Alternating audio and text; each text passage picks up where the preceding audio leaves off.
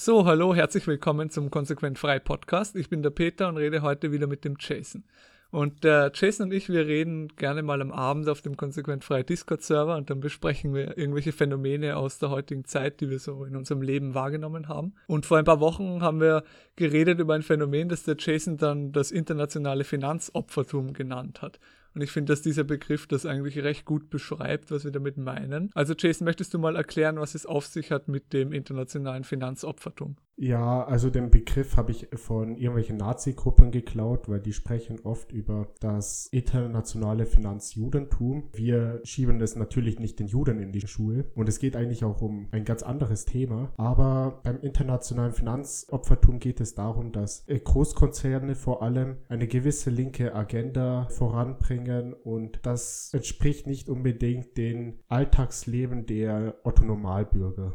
Ja, genau. Also ihr Zuhörer, ihr habt das sicher alle schon oft in eurem Leben wahrgenommen. Das sind so Phänomene wie wenn man in der Werbung zum Beispiel sieht, dass da Homosexuelle vorkommen oder so Familien oder Gruppen, wo halt die, die Menschen von unterschiedlicher Abstammung sind oder dass man Feministinnen sieht mit so Piercingen und bunten Haaren und solchen Sachen, die halt einfach nicht der, der Durchschnitt der Bevölkerung sind, die einfach nicht normal sind. Und man denkt sich ja eigentlich, eine Werbung sollte so gemacht sein, dass sich die Zuseher damit identifizieren können. Aber da werden halt immer öfter so Randgruppen in die Werbungen gestellt, von denen es halt sehr wenige im realen Leben gibt, die aber in der Werbung total überrepräsentiert sind. Und jetzt ist halt die Frage, die wir uns stellen, warum ist denn das so? Wo äh, liegt das begründet? Und man kennt das ja aus der linken Theorie, so vom Feminismus, das Konzept der Intersektionalität, dass es nicht mehr so nur einfache Klassen gibt, so wie Frauen und Männer oder Schwarze und Weiße oder so irgendwas, sondern dass da auch innerhalb dieser Klassen, dass, dass da die Opferrollen sich potenzieren und dass dann halt nicht mehr nur Frauen unterdrückt sind, sondern die schwarzen Frauen sind dann noch mehr unterdrückt als die weißen und die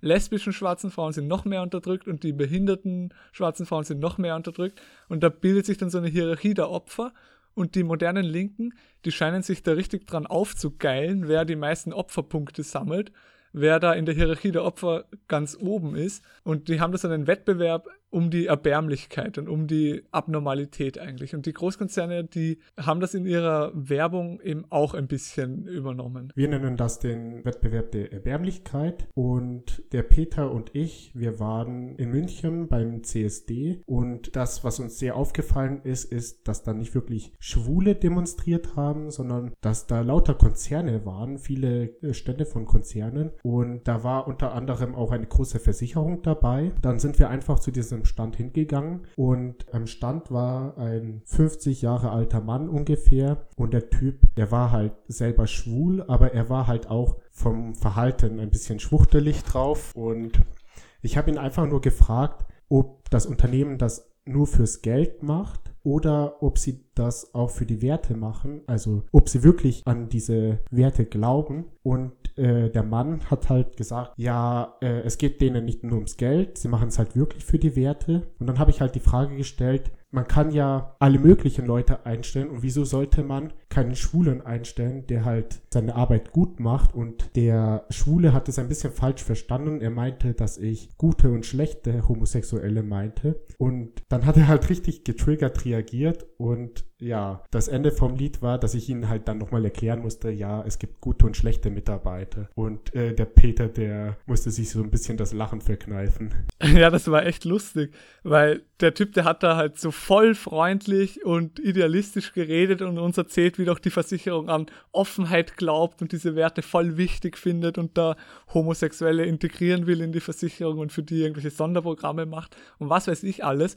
Und dann am Ende war er halt richtig verärgert vom Jason, der einfach nur gesagt hat, ein Unternehmen sollte doch auf Qualifikation achten und nicht auf sowas. Also da haben wir dieses Phänomen eben auch gehabt, dass ein Unternehmen da diese, diese Opferrollen ein bisschen propagiert und sich auch selber darin suhlt. Und jetzt ist die Frage, warum machen so viele Großkonzerne das? Warum haben die so oft diese linken Programme da in ihren Werbungen? Und wir haben uns mal drei Gründe überlegt, die da halbwegs plausibel sind und die man jetzt auch am öftesten hört, wenn man Leute sowas fragt. Der erste Grund ist, sie machen es fürs Geld. Der zweite ist, sie machen es aus echtem Idealismus. Und der dritte Grund, den ich für am plausibelsten halte, ist, dass es da echt eine Verschwörung gibt. Aber reden wir mal ein bisschen über den ersten Grund, über das Geld. Das haben wir in der Vergangenheit schon öfter gehabt, dass irgendeine Werbung von einem Großkonzern richtig provokant links war und hat diese ganzen kulturmarxistischen Werte propagiert hat und dass es dann voll schlecht angekommen ist. Also ein Beispiel dafür, das war letztes Jahr, glaube ich, oder vielleicht vorletztes Jahr, da hat der Gillette-Konzern, der ja Rasierer herstellt, so eine Werbung gemacht am Internationalen Männertag, wo es um Männlichkeit geht. Und die haben da die äh, Anschauung propagiert, dass klassische Männlichkeit was richtig Schlechtes ist. Da waren dann lauter solche Ausschnitte von irgendwelchen Nachrichten, wo es um Vergewaltigungen geht. Und dann hat man da zwei Kinder gesehen, die sich geprügelt haben.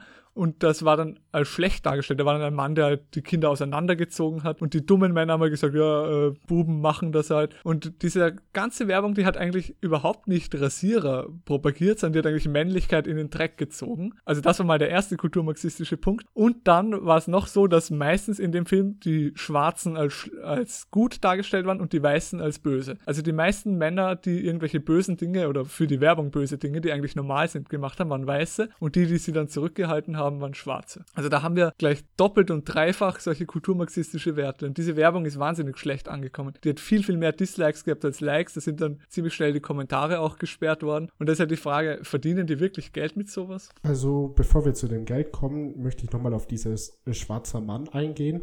Man sieht es auch oft in den Werbungen. Es sind immer die gleichen Konstellationen. Man hat einen schwarzen Mann und eine weiße Frau. Und es ist ziemlich unrealistisch, dass in der Werbung mal eine schwarze Frau vorkommt und ein weißer Mann. Und es gab eine Werbung, die hat es halt so richtig auf die Spitze getrieben. Die hat halt diese Ästhetik des edlen Wilden so hervorgehoben. Da war halt, ich weiß jetzt nicht mehr, welches Produkt es war, aber das war wirklich ein Dschungelmann.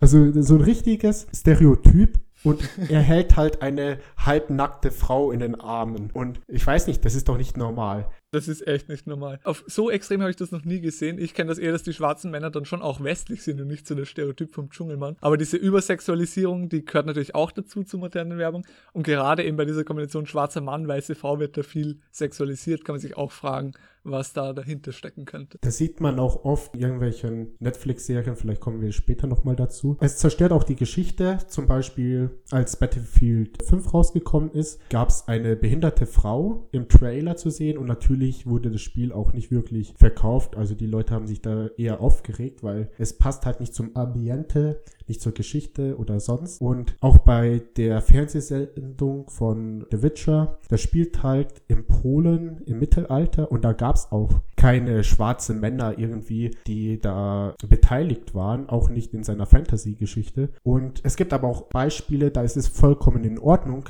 wenn ein schwarzer Mann halt in dem Spiel vorkommt. Zum Beispiel bei GTA 5 hat sich ja niemand über den schwarzen Charakter aufgeregt. Ja, und ich denke, damit kann man nicht wirklich Geld verdienen. Wenn man gewisse Umweltthemen propagiert, dann kann man sagen, ja, mein Unternehmen steht für Umweltschutz. Dann kann man natürlich aus marketingtechnischen Gründen schon Gewinn generieren, aber nicht mit dieser, ja, nicht mit diesen linken Thesen oder mir fällt jetzt gerade kein besseres Wort ein. Aber du wolltest uns noch was über die Scandinavian Airline. Genau, das erzählen. war die zweite Skandalwerbung der letzten Jahre von Scandinavian Airlines. Der Werbespot hat damit begonnen, dass die Frage in den Raum gestellt wird, was ist wahrlich skandinavisch? Und dann kriegt man ziemlich schnell in diesem Video die Antwort, absolutely nothing. So überhaupt nichts ist wirklich skandinavisch. Und das Video dauert ein paar Minuten und die meiste Zeit werden da irgendwelche Produkte gezeigt, die angeblich skandinavisch sind, so wie eine Büroklammer oder Fleischbällchen oder irgend sowas. Und dann wird erklärt, wo das in Wahrheit herkommt. Und am Ende ist halt die Moral von der Geschichte, nichts ist echt skandinavisch außer Multikulti. Das, was wirklich skandinavisch ist, ist, dass die ganze Welt da hineinkommt und ihre Ideen verbreitet und da die Ideen aus der ganzen Welt übernommen werden. Und das ist ja historisch überhaupt nicht richtig. Und in dem Video war dann auch ein schwarzer Mann, der sowas gesagt hat wie, wir sind um keinen Deut besser als unsere Wikinger-Vorfahren. Aber ein schwarzer Mann, der hat doch keine Wikinger-Vorfahren. Das ist wieder, wie du schon vorher gesagt hast, so typisch, dass es einfach die Geschichte und das Ambiente zerstört. Und das war ja bewusst ein schwarzer Mann. Da waren ja auch viele weiße Männer in dem Film. Und genau der schwarze Mann sagt dann unsere Wikinger-Vorfahren. Das verbreitet natürlich auch diese Idee, dass Abstammung irrelevant ist und dass der schwarze Mann, nur weil er nach Skandinavien gezogen ist oder vielleicht sein Vater nach Skandinavien gezogen ist, dass er dann auf einmal auch skandinavische Vorfahren hat und ein Skandinavier ist. Aber seine Vorfahren waren ja Afrikaner und keine Wikinger. Und ich habe dann mit einem Grafikdesigner, der sich auch mit so Werbung und sowas auskennt, darüber gesprochen und der hat mir nicht zugestimmt, dass das eine Verschwörung ist, sondern der hat gesagt, dass das tatsächlich ums Geld geht und dass diese Werbung, man denkt sich, wer möchte schon nach Skandinavien fliegen, wenn alles, was dort so toll ist, nur Multikulti ist? Warum soll ich nach Skandinavien fliegen, wenn ich auch in die Türkei fliegen kann, wenn ich irgendwelche Araber oder Türken sehen will? Aber er hat gesagt, die Werbung, die verkauft hat das Gefühl von Offenheit und das kommt heute einfach gut an, weil die meisten Leute in der heutigen Zeit Offenheit und Toleranz und Multikulti als gute Werte ansehen.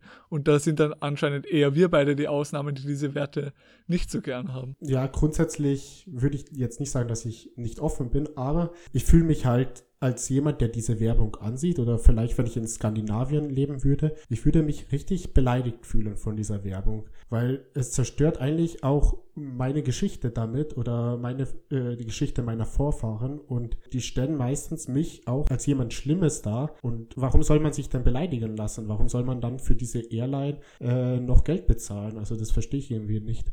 Ja, also mich wundert es. Ich weiß nicht, müssen wir sich die Zahlen anschauen, ob das gut ankommt oder nicht. Aber das Battlefield, hast du ja gesagt, das im Zweiten Weltkrieg spielt und wo dann eine behinderte Frau die Hauptrolle spielt, was ja voll unrealistisch ist, das hat sich ja dann tatsächlich nicht gut verkauft. Also man sieht schon, dass diese ultralinken Werbungen und ultralinken äh, Produkte, dass die dann schon auch nicht gut ankommen bei manchen Kundschaften. Aber vielleicht ist es bei der allgemeinen Bevölkerung anders als bei Kriegsspielfanatikern. Ja, also der, der zweite Grund, den wir haben, ist, dass die das vielleicht tatsächlich aus Idealismus machen.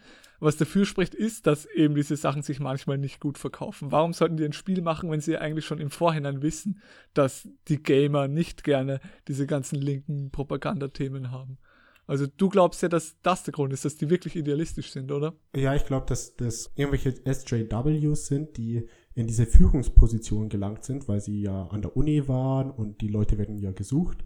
Und sie haben halt die ganzen Institutionen übernommen und selber haben sie das Gift natürlich in der Uni eingepflanzt bekommen und das lässt sich ja dann alles auf die Frankfurter Schule zurückführen und die 68er Bewegung und den Marsch durch die Institutionen. Ja, und ich denke halt, das ist so eine Fehlentwicklung, die wir halt, wo wir jetzt die Auswirkungen. Ja, spüren. aber wo du jetzt die Frankfurter Schule ansprichst, das ist ja, was ich glaube, dass das eine Verschwörung ist, wo es schon nicht nur einfach darum geht, irgendwelche Produkte zu verkaufen, sondern dass da in der Werbung nicht das Produkt, sondern der linke Wert das eigentliche ist, was beworben wird. Und da gibt es ja von russischen Dissidenten, die vom KGB kommen und dann in den Westen geflohen sind und da Pläne verraten haben, Namentlich kann man erwähnen den Anatoly Golitsyn und den Juri Besmenov, die erzählt haben, dass es im Ostblock die Langzeitstrategie gibt, weil die Kommunisten im Ostblock, die dann schon einige Jahrzehnte Erfahrung mit dem Kommunismus gemacht haben und die einfach gesehen haben,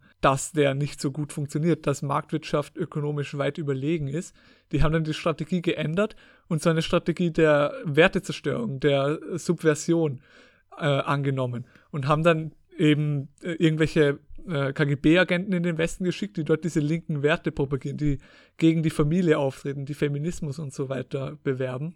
Die Frankfurter Schule ist da ja berühmt berüchtigt unter Rechten und Libertären. Die, das sind diese Leute, die mit ihrer kritischen Theorie daherkommen und deren Ziel es ist, eben weil sie wissen, dass die Marktwirtschaft einfach überlegen ist, dass der Kommunismus die Marktwirtschaft nie ökonomisch besiegen kann, wollen sie einfach den Menschen an sich umformen und wollen durch diese ganze linke Propaganda, durch das, was man Kulturmarxismus nennt, wollen sie einen kommunistischen Menschen erschaffen, der keine Werte mehr hat, keine Kultur mehr hat, nicht mehr in einer Familie verwurzelt ist. Und dann glauben sie, dass sie mit dem den Kommunismus erreichen, weil der normale Mensch, der in einer Familie aufwächst, der traditionelle Werte hat, der ist einfach kein Kommunist. Und man sieht das ja auch daran, dass die eben kein Geld machen. Und manche Leute denken sich, ja, Großkonzerne, die würden doch nie etwas machen, mit dem sie Verluste machen. Aber man muss bedenken, ein Großkonzern ist ja kein Akteur des freien Marktes. Großkonzerne, die stecken ja eigentlich immer mit dem Staat unter einer Decke. Die, diese ganzen Milliardäre, die da ihre Großkonzerne besitzen, die schicken ja Lobbyisten an den Staat, die dort Regulierungen schreiben lassen, die dem Großkonzern nützen. Die machen dann teilweise sogar Staatsaufträge militärisch-industrieller Komplex und so weiter. Also Großkonzerne sind keine marktwirtschaftlichen Akteure. Die Machtelite, die ist ja vernetzt, sowohl die politische als auch die ökonomische Elite. Das ist nicht ein freier Markt, sondern das sind halt Eliten, die da gewisse Ideen propagieren. Ja, also man könnte jetzt sagen, das ist eine Verschwörung, aber so weit hergeholt ist das jetzt wirklich nicht, weil es gab auch damals ein Propagandavideo von der NATO und dieses Propagandavideo, was natürlich auch den Adenauer gepusht hat, hat auch genau das angesprochen, dass die Kommunisten halt bewusst unsere Sportvereine infiltrieren und so weiter, um natürlich den Kommunismus im Westen schmackhaft zu machen. Und wir haben uns auch andere Fragen gestellt, und zwar die, äh, warum man denn überhaupt tolerant sein soll und ob es da überhaupt ein Beweis dafür gibt oder warum automatisch Rassismus etwas Schlechtes sein soll. Also das ist nicht a priori klar und wir wollen natürlich unsere ähm, Behauptungen auch auf irgendetwas stützen. Und jetzt kommen wir zu dem Thema Toleranz versus äh, Akzeptanz. Und ich finde Toleranz als Grundkonsens in der Gesellschaft als etwas Gutes, weil ja, ich möchte nicht in einer Gesellschaft leben, die jetzt auf äh, Gewalt aufgebaut ist, aber an der Toleranz gibt es auch viele schlechte Seiten. Und zwar, man akzeptiert ja etwas, was man im wirklichen Leben vielleicht gar nicht mag. Ist es nicht vielleicht ein Werteverrat? Ja, also Toleranz an sich. Man braucht ja ein Mindestmaß an Toleranz in einer Gesellschaft. Du kannst ja nicht gleich Gewalt anwenden gegen alle Leute, die irgendwas machen, was dir nicht gefällt. Und wir sind ja auch libertär und da zu einem gewissen Grad Anhänger des Nicht-Aggressionsprinzips. Also wir wollen jetzt nicht, dass man Leute, die nicht konservativ leben, irgendwie gewalttätig angreift oder noch schlimmer, dass der Staat da ihnen was verbietet. Aber diese Toleranz, die heute da propagiert wird, die besteht ja eigentlich daraus, oder was Toleranz auch generell bedeutet, ist, dass man etwas erduldet, obwohl man das eigentlich schlecht findet. Und durch diese ganze staatliche Propaganda glauben die Leute, es gibt keinen Zwischenweg zwischen entweder der Staat verbietet es oder du erduldest alles, ohne irgendwas zu sagen. Man sollte nicht so eine Maus sein, die immer sich duckt und sich nicht traut, was zu sagen. Man sollte schon laut aussprechen und auch die Leute darauf ansprechen, wenn sie Werte leben, die man äh, für schlecht erachtet. Natürlich sollte man nicht den Staat auf sie hetzen oder auch nicht private Gewalt gegen sie anwenden. Aber man muss halt klar Werte vertreten und auch ein bisschen kompromisslos sein und nicht einfach alles erdulden, obwohl man es richtig schlecht findet, sondern offensiv Werte predigen und auch Werte selber leben. Man sollte sein eigenes Leben nach traditionellen Werten ausrichten, wenn man denn das Ziel hat, eine Familie zu gründen und so weiter, was jeder normale Mensch eigentlich haben sollte. Und den anderen Leuten eben auch ins Gesicht sagen, dass sie da eigentlich einen schlechten Lebensstil annehmen, wenn sie sich ungesund ernähren oder wenn sie alt werden, ohne Kinder zu kriegen. Und dass sie auch selber eigentlich Schaden durch diesen Lebensstil. Was ich selber oft an der Hochschule höre von meinen Kommilitonen, ja, Jason, du denkst ja in Schubladen. Und dieses Schubladendenken, das ist ja so ein Wort, was dieser naive Humanist erfunden hat, obwohl er halt selber die Schubladen hasst. Ja, das kennt man natürlich. Die Linken sagen, oh, denk nicht in Schubladen, sei nicht so verallgemeiner, du musst da alles differenzierter sehen. Die gehen einem richtig auf die Nerven mit sowas. Aber wenn man jetzt mal in der Geschichte zurückschaut, was hat den Menschen erfolgreich gemacht? Das war sicher nicht seine Fähigkeit, alles zu hinterfragen und immer so zu tun, als wäre alles relativ und es gäbe irgendwie keine Naturgesetze und so weiter, sondern was den Menschen erfolgreich gemacht hat und ihn dann auch schlussendlich über alle anderen Spezies gestellt hat, dass er alle anderen dominieren kann, ist seine einzigartige Fähigkeit, Muster zu erkennen, diese Muster zu abstrahieren und zu verallgemeinern und daraus dann auf das Wesen der Welt zu schließen. Und natürlich kann die Mustererkennung teilweise falsch sein. Es kann eine Verallgemeinerung dann nicht in jedem Einzelfall zutreffen. Aber generell Schubladendenken und Vorurteile sind schon was Gutes, weil die entstehen ja nicht einfach so, sondern die spiegeln halt einfach die Erfahrung von Generationen wider, die Muster erkannt haben und die sich dann auch bewährt haben. Und dieses Wissen hat sich auch bewährt. Also man sollte nicht immer gegen Verallgemeinerungen sein. Aber man sollte natürlich dann auch nicht das Kollektiv über das Individuum stellen und irgendwas sagen wie, ja, äh, ich will gar keine Schwarzen in Europa haben, weil und dann irgendeine Begründung über den Durchschnitt Schwarzen, weil es kann schon Ausnahmen geben.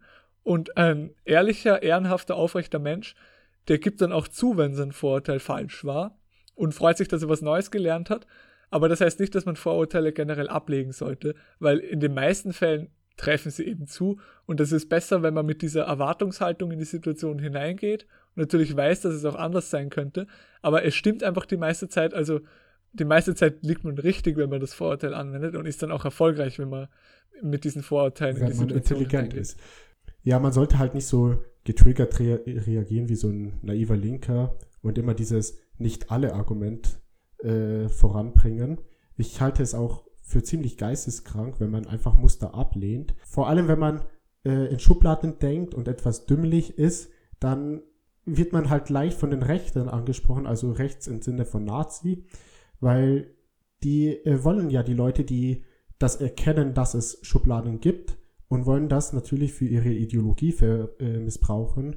Und ich finde, das ist halt ein großer Denkfehler, den viele Nazis da machen. Also Libertarismus bedeutet nicht, wir sind für Freiheit, also finden wir das auch automatisch gut. Libertarismus heißt, dass man den anderen seine Freiheit lässt, aber man lässt sich auch selber die Freiheit, etwas moralisch schlecht zu finden. Also der Mensch braucht eine Moral und ja, sei kein ewiger Hedonist, lebe deine Moral. Ja, manche Liberalalas, die glauben, weil sie libertär sind, dürfen sie jetzt nicht mehr über andere urteilen und müssen alles und jeden gut finden, egal wie schlecht sein Lebensstil ist. Aber man sollte schon als Libertärer äh, intolerant sein. Das schreibt ja auch Hoppe. Wir müssen das dem Privateigentum inhärente Recht des Ausschlusses wieder vom Staat zurückgewinnen. Und wenn uns ein Lebensstil nicht gefällt, dann können wir mit unserem Eigentum auch machen, was wir wollen. Und wenn wir irgendwelche Leute schlecht finden, dann handeln wir halt nicht mit ihnen oder laden sie nicht in unsere Häuser ein. Das ist doch völlig normal und auch mit Eigentumsrechten kompatibel. Im Gegenteil, das ist eigentlich ziemlich unlibertär, wenn man allen Leuten sagt, sie müssen alles erdulden, egal wenn es ihnen, ob es ihnen nicht gefällt. Das ist dann eigentlich ziemlich links und da will man dann von oben herab äh, linke Werte den Leuten auferzwingen, weil das angeblich Freiheit ist. Aber was hat das mit Freiheit zu tun, wenn man mich zwingt, Dinge zu dulden, die ich eigentlich schlecht finde? So, wir haben jetzt viel geredet über linke Werbung, aber es gibt auch Konzerne, wo der Kulturmarxismus nicht in die Werbung verpackt wird, sondern wo der Kulturmarxismus an sich das Produkt ist. Und da rede ich natürlich von der Unterhaltungsindustrie, weil die besteht eigentlich nur aus Werbung die produziert irgendwelche Filme oder Musik und solche Sachen, aber das bewirbt ja immer Werte. Und das ist heute richtig schlimm, auf welchem Zustand die moderne Unterhaltungsindustrie ist. Ich schaue selber fast nie fern, aber hier und da durch Zufälle komme ich dazu fernzusehen und ich bin dann oft den halben Tag lang dann depressiv, wenn ich sehe, was im Fernsehen für absolut degenerierter, scheußlicher Schwachsinn gezeigt wird. Da werden alle Werte, die 10.000 Jahre lang gut und funktioniert haben, werden da pervertiert und umgedreht und es wird halt alles, was schlecht ist, als gut dargestellt und andersherum. Also modernes Fernsehen ist Sodom und Gomorra und das sollte sich niemand anschauen, das sollte man einfach komplett ablehnen.